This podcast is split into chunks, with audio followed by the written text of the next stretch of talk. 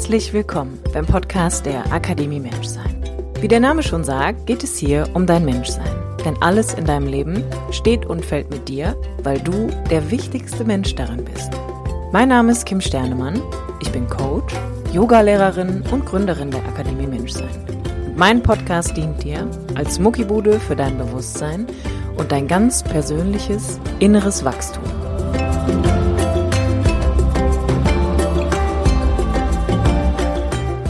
Ich sag mal herzlich willkommen, lieber Günther, im Podcast der Akademie Menschsein erneut zum Thema Diagnosen. Schön, dass du da bist. Ich freue mich auf unser Gespräch. Ich danke dir für deine Einladung. Es ist immer wieder schön, mich mit dir zu unterhalten. Wir haben uns im Vorfeld so ein bisschen abgesprochen und haben uns für das Thema Diagnosen entschieden. Und ich würde, glaube ich, das Wort einfach auch direkt mal so an dich übergeben. Vielleicht kannst du grundsätzlich mal erklären, was ist eine Diagnose und wie wirkt es oder wozu dient eine Diagnose auf beiden Seiten, für den Patienten und auch für den Arzt? Ja, ich habe neulich einen Newsletter und einen kleinen Artikel dazu geschrieben und dann war das, ist das auf große Resonanz gestoßen. Also da kam so viel zurück, einfach so mit Erfahrungen, Erfahrungsaustausch und ich fand das Thema dann noch spannender, weil so viele Menschen da ja auch eigene Erfahrungen mitmachen. Jeder von uns bekommt ja irgendwann mal eine Diagnose und im Grunde, wenn man das so ein bisschen aufspaltet und schaut, was bedeutet Diagnose für den Arzt, dann ist das relativ schnell umrissen wir brauchen als Ärzte, müssen wir Diagnosen stellen. Das ist eines der Dinge, die wir lernen und die im System auch gefordert werden, um auch abrechnen zu können, um Klarheit zu schaffen, um Patientenverträge einzugehen, ähm, dass wir nicht ins Blaue hinein therapieren. Und der andere Punkt ist eben die Idee, dass aus der Diagnose dann ein Behandlungskontext, ein Behandlungs Maßnahme entsteht, also das sogenannte Prozedere, das der Heilung. Und da geht man in der Schulmedizin halt davon aus, dass wenn man eine Diagnose hat, dass daraus dann eben bestimmte spezifische Therapiemaßnahmen erfolgen. Dass das nicht immer der Fall ist, das können wir nachher noch besprechen, aber das ist die Idee dahinter. Wir, wir benennen etwas. Das ist ein Labeling, das ist ein Benennen. Und Diagnosen liegen, unterliegen halt einem großen Wandel für uns als Anwender oder Macher von Diagnosen, also im ärztlichen oder im heilpraktischen Bereich oder auch als Physiotherapeuten, wir alle sind ja gewohnt, damit umzugehen, hat es den Vorteil der Vereinfachung und des Standardisierens. Und ich glaube, das war auch einer der Gründe, warum sich das mehr und mehr entwickelt hat. Äh, jetzt kommt so ein neuer Diagnoseschlüssel raus, der ICD-11, der ist also in der elften Fassung. Die Diagnosen sind ja auch im Prozess über die Jahre und Jahrzehnte. Hat aber den Nachteil, dass dahinter, oder das ist jetzt auch vielleicht meine persönliche Einschätzung, ganz häufig der Mensch mit der Diagnose vergessen wird, weil ein Meniskusriss ist eben eine Diagnose oder eine Schwäche des Herzens oder Schlafstörung, also aus welchem Bereich auch immer wir kommen. Aber hat ein 18-Jähriger diesen Meniskusriss nach einem Ski- oder Surfunfall oder ein 80-Jähriger, der sich vielleicht vertreten hat. Beide bekommen die gleiche Diagnose und häufig auch ein ganz ähnlich gelagertes mh, hm, Therapieregime angeraten, auch wenn es ganz extreme Unterschiede sind in der Person, die diese Diagnose dann hat oder trägt mhm. oder damit stigmatisiert ist. Und das ist eben die Patientenperspektive. Ja, wir, wir als Ärzte laufen Gefahr, dass wir, oder als Therapeuten, um das ein bisschen allgemeiner zu halten, die Psychologen und Psychotherapeuten stellen ja auch Diagnosen. Wir laufen Gefahr, dass das dann in der Akte steht, schwarz auf weiß, dass es entpersonifiziert ist und dass wir daraus bestimmte Rückschlüsse ziehen und Einschätzungen dass aber der Patient dahinter verschwindet, der ja vielleicht noch ganz viele andere Diagnosen hat, die dann von anderen Ärzten, Fachärzten, Hausärzten und so weiter, von, vom ganzen Team behandelt werden oder angesehen werden könnten und vielleicht sogar ganz anders benannt würden. Mhm. Für den Patienten, da entsteht halt nach Diagnosestellung im günstigsten Fall Klarheit. Ich habe einen Meniskusriss oder ich hatte einen Herzinfarkt oder ich habe gerade einen Herzinfarkt oder Asthma oder ne, so die ganzen Diagnosen, die es so gibt. Und das ist ja so, so vielleicht ein Grundbedürfnis auch für den Patienten, dahin zu kommen, eine solche Diagnose zu bekommen, um Klarheit zu bekommen.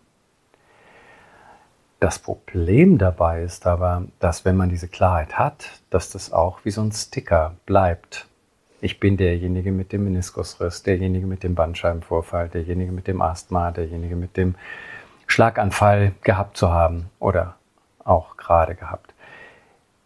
Und wenn für den Arzt und auch für den Patienten das Prozesshafte verloren geht, dann kann das echt problematisch werden, weil Diagnosen immer nur eine Einschätzung in dem Moment sind und womöglich eine gerätebasierte Einschätzung, also eine Schwarz-auf-Weiß-Berechnung im MRT oder Röntgen, aber nicht wirklich den Zustand beschreiben, in dem jemand ist, der ja mit all seinen biologischen, seinen physischen, seinen psychischen ähm, Befindlichkeiten da dranhängt, eben der ganze Mensch. Und da sehe ich eben große Gefahren. Das war auch der Anlass für meinen kleinen Artikel, darüber ein bisschen nachzudenken, dass es eben auch Gefahren hat, solche Diagnosen. Mhm. Das war übrigens ein sehr schöner Artikel, wenn ich das an dieser Stelle nochmal erwähnen darf. Ähm, ich habe jetzt, ich habe jetzt, glaube ich, ein paar Fragen und ich versuche die mal in einer logischen Reihenfolge einfach zu stellen. Und zwar, also wenn ich das so in meinen Worten wiedergebe, dann ist eine Diagnose etwas wie eine Orientierungshilfe, die ja aber auch eine gewisse Verführbarkeit mit sich bringt, um mich daran ja so für immer und ewig festzuhalten. Also das wäre ja dann auch vielleicht so ein klassisches Labeling und auch ein, ein Nicht-Bedenken an, es gibt, alles verändert sich. Also auch Diagnosen können sich verändern. Und jetzt wäre so meine Frage an dich auch, was ist deine Erfahrung, Günther? Bemerkst du auch bei deinen eigenen Patienten, dass dieses Orientieren mit einer Diagnose vielleicht erst einmal Klarheit bringen kann und auch Ruhe, aber danach tatsächlich auch ein ein wirkliches Festhalten daran stattfindet und auch ein, also wirklich sich damit so zu identifizieren, dass man halt, wie du es gesagt hast, der ist mit Herzfehler oder die der Asthmatiker ein Leben lang. Ja, das, das ist schön gesagt, weil viele kriegen das eigentlich nicht mit, was du gerade gesagt hast, dass es erstmal eine Orientierung sein kann und eine Richtung vorgeben kann und auch eine Klarheit bringen kann. Natürlich, ich habe Krebs oder ich habe Rückenschmerzen. Es gibt ja Diagnosen, die sehr spezifisch sind und Diagnosen, die sehr unspezifisch sind. Lumbalgie heißt Rückenschmerz, Lumboichalgie heißt Rückenschmerzen, die in den, ins Bein ausstrahlen. Äh, früher gab es noch so Diagnosen wie Schmerzen zwischen Schulterblatt und Oberarm, also Periarthritis Humerus scapularis in der Orthopädie. Das gibt es nicht mehr, weil es so unspezifisch war. Also jetzt muss man schon genau sagen, was wo weh tut. Aber auch das ist natürlich nur eine Einschätzung. Äh, häufig sind die Diagnosen nicht wirklich der Grund für, die, für das Leid, das der Patient gerade hat oder die Patientin.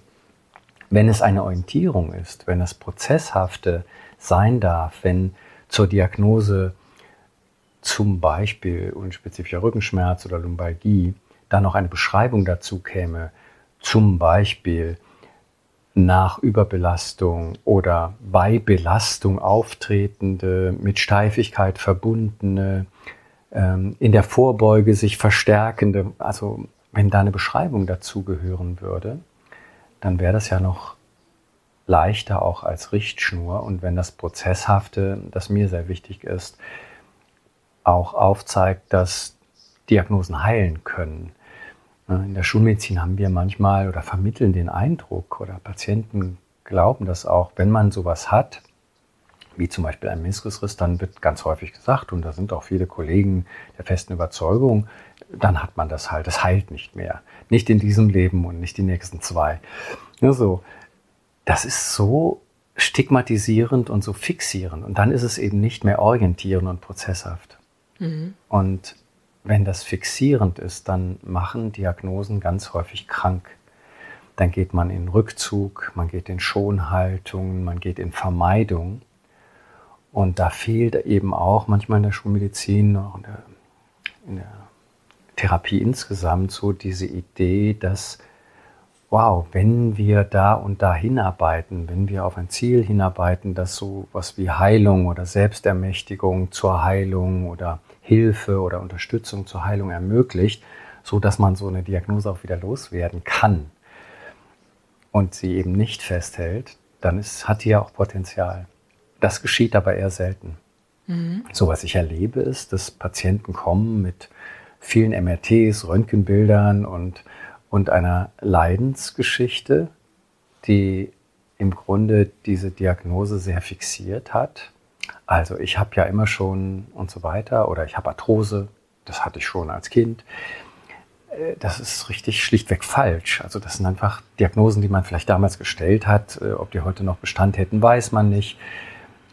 Und, und da steht immer diese Auswegslosigkeit dahinter. Ich kann ja nichts tun. Mhm. Und ganz selten wird eben eröffnet, dass Ernährungsumstellungen oder bestimmte Bewegungen günstig sein können, andere Bewegungen ungünstig, dass man selbst mitverantwortlich ist zumindest, aber auch ermächtigt ist, diese Dinge zu ändern. Und da ist, das sind diese beiden Gegenpolen.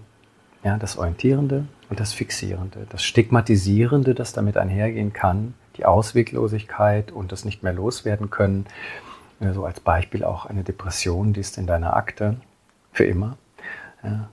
Und ja, was bedeutet das schon? Wer ist denn depressiv? Die, die Kriterien dazu sind so schwach und so allgemein gehalten, äh, so unglaublich schwer von anderen Diagnosen abzugrenzen dass sich auch die Psychotherapeuten und Psychiater und Psychologen damit sehr schwer tun, jemandem so ein Label aufzudrücken. Und wenn das dann so ist, auf der psychologischen Ebene natürlich noch viel mehr, aber auch auf der körperlichen Ebene, boah, ich habe halt einen Bandscheibenvorfall am, in der Halswirbelsäule, an der Lendenwirbelsäule, dann werde ich mehr und mehr und identifiziere mich damit. Und das hält mich dann gefangen. Und dann mhm. machen Diagnosen faktisch krank. Die verstärken sich selbst. Das ist wie so ein Teufelskreis, der sich selbst füttert. Ja. Und das ist natürlich super schade, wenn wir das nicht aufklären, weil wir die Zeit nicht haben als Ärzte oder sie uns nicht nehmen, weil der Patient es nicht hören will oder kann und endlich eine Diagnose gefunden hat für sein Leid, ähm, vielleicht auch gar nicht bereit ist, diese mal in Frage zu stellen und zu gucken, hey, kommt dieses Leid, also ich habe jetzt der Rückenschmerz vielleicht noch aus einer ganz anderen Ecke mhm. gerade rangeflogen oder ist es wirklich die vorausgegangene Gartenarbeit, das Verheben, ja, das ja häufig auch zusammenkommt oder wie, wie ist denn mein Stresslevel gerade? Und das wird halt in der Schulmedizin, wo wir alle sehr spezialisiert sind, wenig beachtet, dass meistens viele Faktoren dazugehören und dass wir im Grunde verpflichtet wären, diese Diagnose aus verschiedenen Blickwinkeln zu beleuchten. Und wenn man das ganz klar sagt, wir haben einen therapeutischen Auftrag, wir verpflichten uns nicht zu schaden, sondern zu helfen, dann wäre dieser Aspekt aus meiner Sicht unglaublich wichtig, dass wir auch was aufzeigen können, wie man damit umgeht. Wenn man es nicht heilen kann, vielleicht lindern oder den Perspektivwechsel äh, einzupflegen in die Therapie, der das oft auch bei schweren und schlimmen Diagnosen erträglich macht, damit leben zu können. Mhm. Ich finde, du hast was ganz Wichtiges genannt und ähm, das ist für mich so ein, also ich erlebe das ja auch, dass Leute zu mir kommen mit Diagnosen oder mir selber sind ja auch schon welche gestellt worden, dass es je nachdem, wie stark oder wie extrem eine Diagnose wirkt und erscheint oder auch ist, dass da ja noch eine zweite Seite immer mit herkommt. Das heißt, ich identifiziere mich ja nicht nur mit dieser Diagnose, die eine mögliche Orientierung für mich sein kann, sondern sie stürzt mich ja auch in, ich sag mal, in, in, in Emotionen, die damit einherkommen. Also wenn ich beispielsweise eine sehr schlimme Diagnose bekomme, dann bin ich ja nicht nur damit vielleicht im Kampf oder identifiziert, sondern möglicherweise auch mit Angst und Trauer und Wut. Also da geht ja schon da passiert ja so viel in dem Moment, wo mir jemand sagt, sie haben jetzt beispielsweise Krebs oder sagen wir Rheuma oder Arthrose, ja, also so Dinge, die, die für mich erstmal so, das sind so Riesenbegriffe ja für viele Menschen. Und was ich immer wieder erlebe, ist, dass da wirklich auch eine, dass die Leute gar nicht wissen, was ihre Diagnosen bedeuten. Also sie wissen nur, von jetzt an haben sie einen noch höheren Leidensweg vor sich, als das Leid, das die Krankheit oder das Symptom vielleicht eh schon mitbringt. Begegnet dir das auch so? Ja, da liegt das, ja, da liegt das Problem, glaube ich, auch im Wording, ja, dass wir Worte benutzen und an jedem Wort, das wir benutzen, hängen ja Konzepte, Vorstellungen. Und je öfter so ein Wort benutzt wird, wir nehmen das Beispiel Depressionen, was im Moment sehr häufig thematisiert wird, jeder glaubt ja zu wissen, was eine Depression ist. Ähm, besonders bei anderen und bei sich vielleicht nicht. Und dass es da unglaubliche Schwere gerade gibt und dass ein Stück weit Traurigkeit und Schwermütigkeit auch dem einen besser liegt als Aktivismus und Weglaufen und dass es auch eben ganz schön normal sein kann, dass wenn Dinge zu viel werden, dass man erstmal dicht macht und so weiter. Dass dieses Wort verselbstständigt sich, das sehen wir auch gerade in der aktuellen Lage, so ich habe Covid oder ich habe, ne, dass, dass Dinge so aufgebauscht werden und wie du dann sagtest, dann kommt die Angst dazu. Und das ist Körperverletzung. Ne? Angst macht ja nicht nur in unserem Geist einen Tumult, sondern Angst schwächt messbar das Immunsystem. Ja? Angst führt ganz häufig zur Hilflosigkeit. Und man weiß heute, Hilflosigkeit, also Helplessness, ist ein Faktor, also der, der, diese Ohnmacht gegen das Wort, die Ohnmacht gegen die Diagnose, die hilft mir nicht, in die Selbstwirksamkeit zu gehen und den Weg der Heilung zu beschreiten, sondern im Gegenteil. Es tütet sozusagen die Diagnose und damit die Krankheit ein. Und das Wort Arthrose und dann gibt es die Arthrose-Lüge und dann gibt es dies und jenes, das, wird ja so aufgebauscht.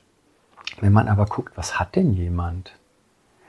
Ja, und das, das versuche ich dann immer wieder. Was sind denn die eigentlichen Beschwerden? Ja, ich habe Arthrose am Knie. Ja, aber wie macht sich die denn bemerkbar? Ja, tut weh. Ja, wann du, also wenn man da hinschaut, also nicht wegläuft, sondern guckt, was macht es mit mir und wie fühlt es sich an? Und ist mein Knie wirklich dicker als das andere? Und ist es das immer? Ist es warm? Ist es geschwollen? Ist, wenn man sich das anguckt und sich verbindet, anstatt oh, sich hinter dieser Diagnose, hinter dem Wort zu verstecken, dann tut sich ganz häufig wieder so ein Weg auf. Und wir wissen heute, also aus den letzten Jahrzehnten, und das war auch früher bekannt, dass die Idee, ich könnte selbst zu meiner Heilung beitragen und das Wissen, da gibt es was am Ende des Tunnels, nämlich Licht. Also so ein Grundoptimismus, da ist was möglich, entweder damit umzugehen, es zu lindern oder zumindest die, die Progredienz, also das Verschlechtern aufzuhalten.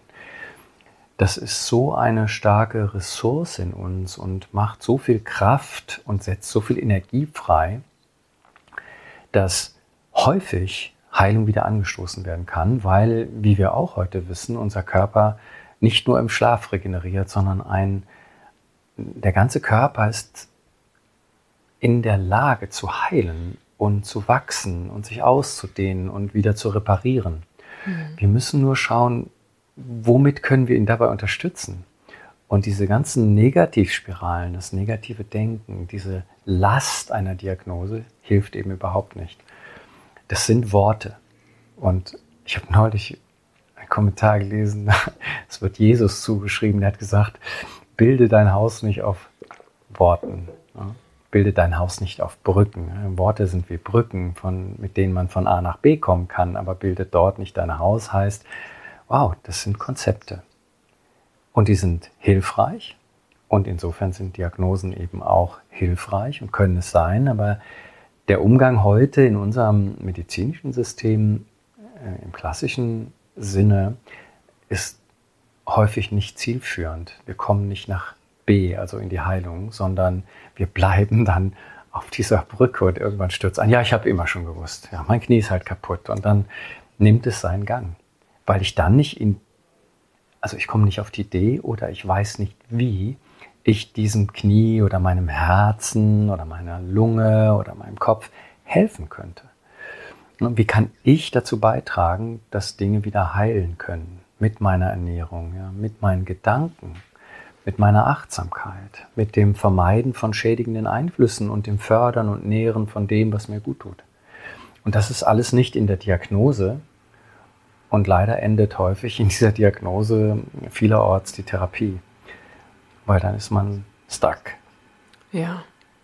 Ich finde, also auch generell dieses mit sich mal, ähm, gerade wenn es um Symptome geht, konkret werden und differenzieren lernen. Also was ich erlebe, ist auch häufig, es endet damit, ja, ich habe Rückenschmerzen.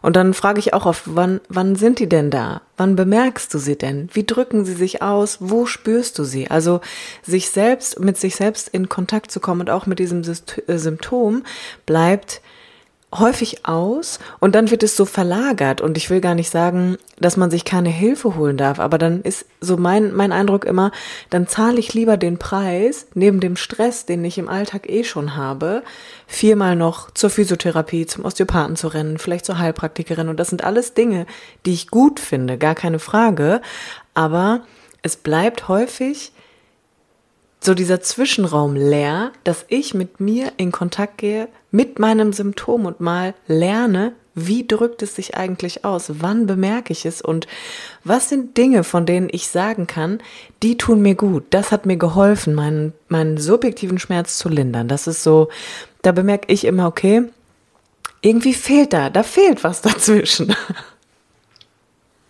Ja. Ich glaube auch, dass das ist ein ganz entscheidender Punkt, dass dieser Kontakt mit sich selbst eben heute nicht gefördert wird, sondern es wird halt in einem therapeutischen Kontext und ich erlebe das auch mit meinen Patienten, die kommen und die wollen ja eine Diagnose haben. Die brauchen auf einmal ein MRT. Ich brauche ein Röntgenbild, ich will wissen, ob da was ist und so weiter. Ne? So als wäre dann damit irgendwas gelöst oder wäre irgendein Schritt getan. Und ja, das kann sein. Also das ist ja immer möglich, wenn man weiß, was man hat und man bräuchte dazu ein MRT, ist das ja sinnvoll. Und dann fehlt aber häufig der nächste Schritt. Sit with it. Sich das anzusehen, ja, in den Kontakt zu gehen, nicht wegzulaufen, sondern sich das wirklich anzusehen. Und wie kommt es vielleicht dazu? Was habe ich beigetragen? Wie, was könnte ich vermeiden, damit es anders werden kann?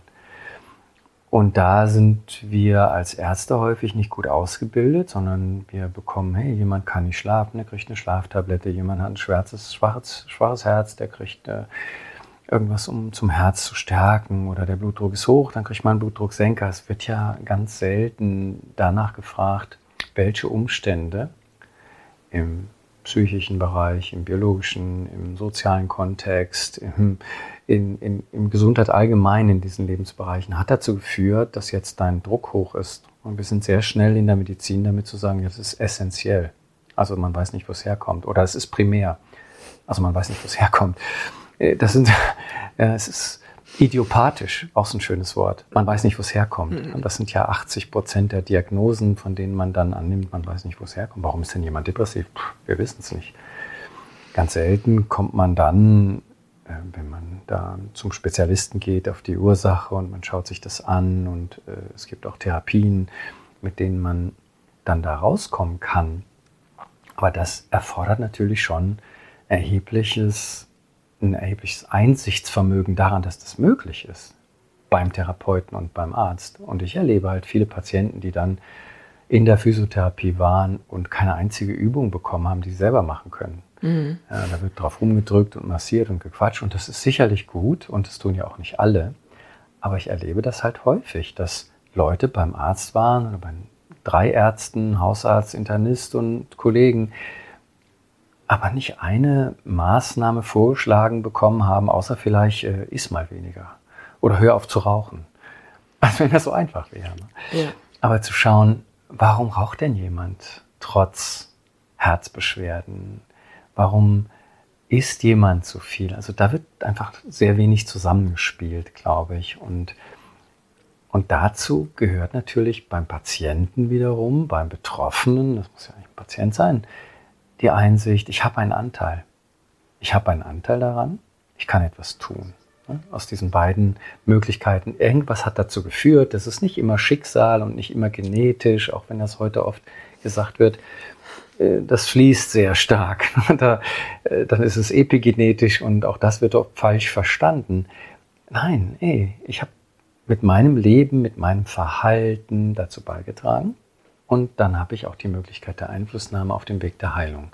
Und dazu Bereitschaft zu kreieren, das wäre eigentlich die therapeutische Aufgabe. Und dahin zu schauen, das ist dann auf Seiten des Klienten oder Patienten äh, eben wichtig. Und das finde ich für mich persönlich so befreiend in der Yogatherapie. Da kommen zwar immer noch Patienten zu mir, die mich als eher als Orthopäden betrachten, aber viele wissen um meinen Hintergrund so mittlerweile und dann dann lassen sie sich schneller darauf ein, auch mal wegzugehen vom Labeling und hinzugehen in Selbstwirksamkeit, in, in Betrachten, in da zu sein und damit zu atmen und mal zu gucken, was ist mein Anteil? Und dann diese Diskussion führen zu können, was könnte ich vielleicht an kleinen Veränderungen vornehmen, die dann zu weiteren Veränderungen führen und die mittel- oder langfristig auch eine Heilung ermöglichen. Und mhm. das ist ja bei vielen Diagnosen tatsächlich der Fall. Ja. Ganz frappierend ist es für mich ganz kurz noch mit, mit, mit, oft, mit Diagnosen von Jugendlichen, ja, so, so ja, die haben Morbus Scheuermann oder ähm, das ist eine Adoleszentenkyphose so und und dann werden die zwar gekränkelt mit den Diagnosen, aber sagt ihnen keiner, dass es nach einem halben Jahr vorbei ist. Und dann bleiben sie einfach in dieser Diagnose, kommen mit 33 zum Arzt, haben einen runden Rücken und sind äh, krumm und haben immer noch Schmerzen und glauben, dass es von diesem Scheuermann käme. Ne? Das ist jetzt ein Beispiel. Mhm. Oder ich kann die Treppe nicht hochgehen. Ja, ich habe ja Herzschwäche. Ja, verdammt nochmal, kann man was tun, wenn man Herzschwäche hat, sein Herz zu stärken? Ja, geht. Wahrscheinlich kann man dazu beitragen. Weiter so ist ja nicht immer eine gute Option. Ja. Du sagst es, du sagst es. Ich hätte jetzt, hätte jetzt äh, auch gerne die Frage gestellt, so aus yogatherapeutischer Sicht und auch vielleicht aus ayurvedischer Sicht, wenn wir das Wort Diagnose ein Stück beiseite schieben und gucken, worum geht's wirklich, dann geht es ja um Leid. Das heißt, was ist die Betrachtungsweise aus der Yogatherapie und auch vielleicht aus dem Ayurveda? ist natürlich ein großes Thema. Wenn ja. man das jetzt aufmacht, könnten wir darüber auch wieder lange sprechen. Das Schöne am Yoga und Ayurveda, und das wahrscheinlich in der äh, traditionellen chinesischen Medizin, wenn man das weitermacht als nur die Akupunktur, sondern auch die Kräuter und so weiter, oder wenn man die Homöopathie anschaut, ähm, mit dem ganzen Feld, das da dranhängt und nicht nur wow, jetzt nehme ich mal Annika-Kügelchen, wenn ich mich kurz verletzt habe. Wenn man also die Komplexität sieht im, im Yoga und Ayurveda, dann sind dort auch viele Worte benutzt worden und das Abschreckende daran ist, das ist Sanskrit und das macht es nicht leichter zugänglich für viele. Ähm, ich glaube aber ein großer Unterschied ist, dass die Einteilung einfach viel globaler ist und dass im Modell des Yoga und Ayurveda, auch in der TCM, viel mehr Fluktuation ist, viel mehr nebulöses Beschreiben, was von der Schulmedizin natürlich kritisiert wird. Ja, wenn man sagt, man hat eine Vata-Dosha-Störung als Beispiel, es gibt im Ayurveda und auch im Yoga diese drei Doshas, diese drei Qualitäten von Vata, Pitta und Kapha. Und dann sagt man, ja, da hat jemand eine Vata-Dosha-Störung. Und dann gibt es ganz konkrete Handlungsanweisungen. Wenn man weiß, was bedeutet das, dann sind das Eigenschaften und Funktionen und dann kann man schauen, was man tun kann. Aber ob diese Vata-Dosha-Störung sich in Form einer Osteoporose oder in Form einer Kniearthrose oder in der Form einer Hüftarthrose oder in, laut, in so Krepitation von Gelenken oder in Gedankenflüchtigkeit oder Angst äußert, das ist im Yoga und Ayurveda dann erstmal egal. Das ist leichter, weil das nicht so spezifisch ist primär und dann daraus den ganzen Menschen zu betrachten, zu sehen, dass dahinter eben Muster stecken. In der Schulmedizin ist so, ich habe jemanden, der kann sich gut mit Knien aus und das ist ein Meniskusriss und dann ist das. Dann wird er eben operiert oder auch nicht. Fertig. Hm, und dann werden ein paar Übungen gemacht, gekräftigt, gut ist. Da wird nicht geguckt, wo es herkommt, da wird nicht geguckt, welches Gewicht da dran hängt, wie man da drauf rumläuft, welche Schuhe man trägt, ähm, wie das Essverhalten ist, was diese Inflammation ja noch immer fördert, also die Entzündungsreaktion. Alles nicht, sondern der Orthopäde ist halt zuständig, in dem Fall für das Knie. Im Yoga und Ayurveda ist das Muster dahinter. Da ist eine Person mit ihren Eigenschaften, mit ihren Funktionen und Qualitäten, die wird betrachtet. Und dann kann man so ganz generell sagen, wow, das wäre gut, erstens dafür zu sorgen, dass das Gewicht runtergeht, zweitens dafür zu sorgen, dass man sich mehr bewegt oder jemand anders weniger bewegt. Also es gibt ja auch viele Erkrankungen, die durch zu viel Bewegen und zu viel Einseitigkeit oder auch falsches Bewegen entstehen. The Beauty ist, wenn man im, im Yoga und Ayurveda von Dukkha spricht, von Leid, dann ist es immer dieses Große, das, das Leid ist sehr unspezifisch, aber uns Menschen eben auch möglich und gemeinsam. Und dann kann man gucken, wo entsteht es denn, wo kommt es her, was liegt darunter und sich Schicht für Schicht weiter an den Kern, an die Wurzel hinein, hineintasten und erfragen. Und das nimmt eben auch Zeit in Anspruch, ähm, wie viele dann schon erfahren haben. Äh, dass es nicht mal eben so klatsch fünf Minuten oder zwei Minuten und gut ist, sondern das erfordert einfach so ein Commitment, so ein, so ein Engagement darin, dem wirklich auf den Grund gehen zu wollen. Und seit ich damit mehr in Berührung gekommen bin und das praktiziere, habe ich ein ganz anderes Gefühl selbst und habe die Möglichkeit, meine Klienten, Patienten, äh, Schüler, was auch immer, in die Eigenverantwortung zu hineinzuführen. Und ich bin nicht der Heiler, sondern das ist alles möglich, wenn man sich kümmert und versteht und eintaucht und eben nicht wegläuft. Mhm. Absolut. Da kann ich auch nur aus eigener Erfahrung auch noch berichten. Ich glaube, ich war vor zwölf Jahren das erste Mal in Essen bei dem Dr. Kumar in der traditionellen indischen Medizin. Das ist in Essen an der Uniklinik, ein großes Zentrum. Und ich weiß noch, dass ich da gesessen habe, Günther, 90 Minuten. Und ich zum ersten Mal gedacht habe, was stellt er mir eigentlich alles für Fragen? Und warum will er das wissen? Und dann hat er hat er gar nicht so viel erklärt und hat einfach wirklich sehr viele Fragen gestellt, auf eine, auf eine ganz amüsante Art und Weise auch. Also auch zu meinem Zyklus als Frau, wo ich auch gedacht habe, ich glaube, es hat mich mein Hausarzt oder mein Lungenfacharzt noch nie gefragt in meinem ganzen Leben.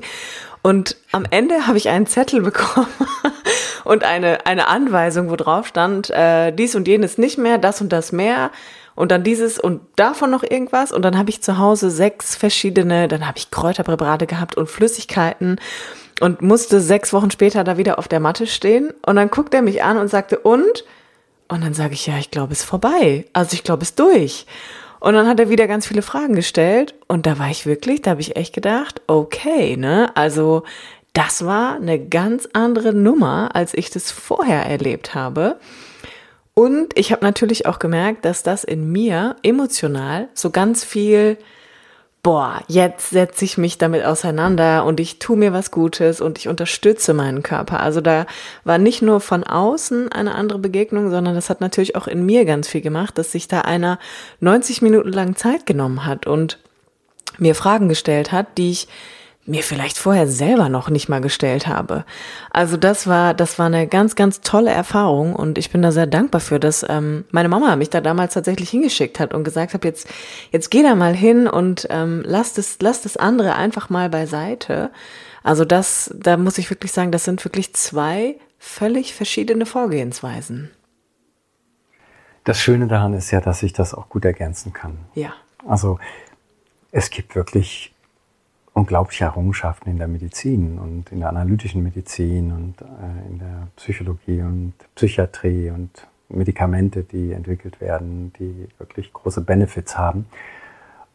Und das hat immer auch Schattenseiten, weil damit auch großer Schaden angerichtet wird und ähm, viel vertuscht wird und viel platt gemacht wird. Und das weiß heute jeder, dass Schmerzmittel nicht den Schmerz an der Wurzel bekämpfen und Schlafmittel nicht für einen dauerhaft besseren Schlaf sorgen und so weiter und so fort. Und man kauft sich halt mit vielen Medikamenten und vielen Interventionen, äh, auch mit jeder Operation, wieder Komplikationen und mehrere Operationen ein. Also jeden Stand, den man setzt, nicht, dass das nicht cool ist und unglaublich, dass man äh, am Herzen solche Dinge machen kann äh, und auch nicht mehr aufschneiden muss deswegen. Aber natürlich bringt das die Blutverdünnung mit sich und bei Stürzen die Probleme oder so ein, so ein, so ein ähm, Stand, also so ein kleines Röhrchen im Gefäß an, an den Herzarterien kann sich auch wieder zusetzen und so weiter.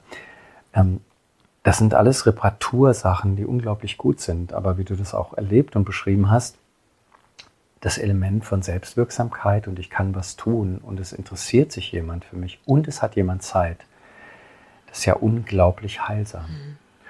Und in früheren Gesellschaften, als wir die Medizin noch nicht hatten, da haben wir uns auch noch alle gegenseitig vielleicht mehr helfen können. Also diese natürliche, ich nehme mir jetzt Zeit für jemanden, der bedürftig ist. Ähm, ich kümmere mich. Und das ist evolutionsbiologisch, gibt es da mehr und mehr Untersuchungen, die zeigen, allein schon dadurch, dass sich jemand kümmert und Zeit nimmt, kann der Heilungsprozess schon einen ganz anderen Verlauf nehmen, bis hin zu Wundern wirken. Allein weil sich jemand deiner annimmt, wenn du schwach bist. Und, und das war früher im Tribe oder im Dorf, da, da hat man sich vielleicht auch bekämpft und angeschnauzt, aber man hat sich auch geholfen und zusammengestanden. Und heute ist es halt mehr und mehr anonymisiert und ich glaube, vieles, und das hat dann auch wieder mit diesen Diagnosen zu tun, ähm, wird eben outgesourced. Das wird so wie, wie das Auto in die Werkstatt bringen, so werden wir auch so als Menschen behandelt. Es wird nicht mehr der ganze Mensch gesehen und was du erlebt hast, ist eben, wow, da guckt jemand nach allem und guckt nach Mustern dahinter. Und dann werden mehrere Symptome auf einmal klar. Und kriegst auch noch was, was du tun kannst, eben, wie du deine Ernährung ja. vielleicht ändern kannst, äh, wie du bestimmte Verhaltensweisen vielleicht mal anschauen kannst. Der Nachteil ist, äh, das braucht Zeit und kostet dann auch Geld, äh, weil diese Zeit ja auch bezahlt werden muss. Und häufig hat diese Zeit, hat man irgendwie scheinbar nicht mehr. Mhm. Ähm, wobei nicht berechnet wird, dass die Folgeschäden und die nächste Operation und die Zeit danach und die Rehabilitation und das Hin- und Herfahren zum Therapeuten ja auch Zeit kostet. Und wie du eben sagtest, das ist ja nichts Schlechtes dabei, aber es könnte vielleicht mehr Hand in Hand gehen. Und das verhindern häufig die Diagnosen, weil man dann glaubt, ja, jetzt habe ich das. Was soll denn schon äh, der Yoga-Lehrer oder die Lehrerin daran machen? Diese menschliche Begegnung, die Zeit, die man sich dann nimmt oder der Osteopath, das ist ja, jetzt, das hat sich in den letzten 15 Jahren extrem entwickelt. Das ist ja auch eine Zeit, die, die sich jemand nimmt und der macht nichts kaputt, sondern berührt einen sanft und man kann sich entspannen. Das alleine sind ja schon Heilkräfte. Braucht man ja auch nicht mal einen spezifischen Griff machen. Das kommt noch dazu, wenn das jemand kann. Aber eigentlich können wir alle einander in den Arm nehmen und wir können alle einander unterstützen. Und nicht nur unsere engsten Freunde. Und so ein bisschen empfinde ich das jedenfalls so, erlebe das so, dass wir das verlernen. Mhm. Dass dieses, ey, das sind andere für Zuständige, äh, unseren Finanzberater oder, oder Steuerberater fürs Geld und für die Krankheit halt den Hausarzt und dann den Facharzt und für alles haben wir Leute, anstatt uns zu kümmern. Äh, von Mensch zu Mensch, von Herz zu Herz, da wo wir sind, mit dem, was wir haben und dem, was wir können. Und wir können das ja alle. Aber es wird eben nicht mehr so gewertschätzt oder wir haben auch vielleicht ein bisschen den Glauben daran verloren, dass wir das für uns und andere tun können. Und ähm, das ist vielleicht ein kleines Plädoyer. Total. Also ich habe jetzt auch gerade gedacht, okay, was, was, wär, was wäre so etwas, was du jemandem so final mit auf den Weg geben würdest, wenn jemand eine Diagnose bekommt? Was könnte so ein erster, ein erster vielleicht anderer Umgang damit sein? Und dann habe ich gerade gedacht, auch eigentlich war das auch, das war so schön, was du gesagt hast, dieses, ähm, ich, ich kümmere mich nicht nur um andere, auch um mich, sondern ich gehe da in Kontakt und, ähm, aber vielleicht hast du ja noch eine Ergänzung dazu. Also was, was glaubst du könnte so, könnte so ein erster, ein erster kleiner Change irgendwie sein, wenn ich jetzt eine Diagnose beispielsweise bekomme? Den Blick heben und die Perspektive wechseln. Also versuchen aus anderen Richtungen zu betrachten, was dazu beiträgt und was mir helfen könnte. Also to sit with it, also sich wirklich hinzusetzen oder hinzulegen und zu gucken, was passiert denn da? Was tut mir gut? Was trägt dazu bei, dass es schlimmer wird? Wir wissen das alle. Das steht auch in jedem, mhm. wirklich jedem äh, guten Grundlagenmedizinbuch, dass der Patient, der Betroffene eigentlich weiß, wo es herkommt und was los ist. Wir müssen das nur rauskitzeln. Und heute haben die MRTs das übernommen. Und die Messungen und die Apparate und der Ultraschall und so weiter. Das steht jetzt noch stellvertretend. Aber dieses, wow, ich kann mich darauf einlassen. Ich laufe nicht weg, sondern ich bleibe dabei und kümmere mich. Und ich suche Hilfe nicht nur, nicht nur bei anderen in der Medizin, sondern eben in diesen zutiefst menschlichen Bedürfnissen, so nachgesehen werden, gehört werden, gewertschätzt werden, mit Freunden zusammen zu sein, darüber zu reden, mich zuzumuten und dann Schicht für Schicht von dieser Diagnose abzutragen, zu gucken, was bleibt, was, was steckt dahinter, was, was ist der Kern davon, dass dann so zu so einem Leid aufblüht, wie, wie eine Blume, die dann am Ende so eine Diagnose ist. Äh, was ist denn da der, der Wesenskern? Und wenn man da sich auf die Suche macht, kommt man auch zu ganz erstaunlichen Ergebnissen. Ja, das kann ich bestätigen und das würde ich auch, glaube ich, einfach abschließend so stehen lassen, weil es wirklich, wirklich, wirklich, wirklich sehr schön war. Und an dieser Stelle einfach sagen, vielen lieben Dank, Günther, für deine Antworten und auch deine Sicht der Dinge. Und ich sage einfach mal von, von meiner Sicht, bis bald. Wir werden uns ja, wieder bis hören. Bald, Kim. Ich danke dir und bis bald. Bis bald.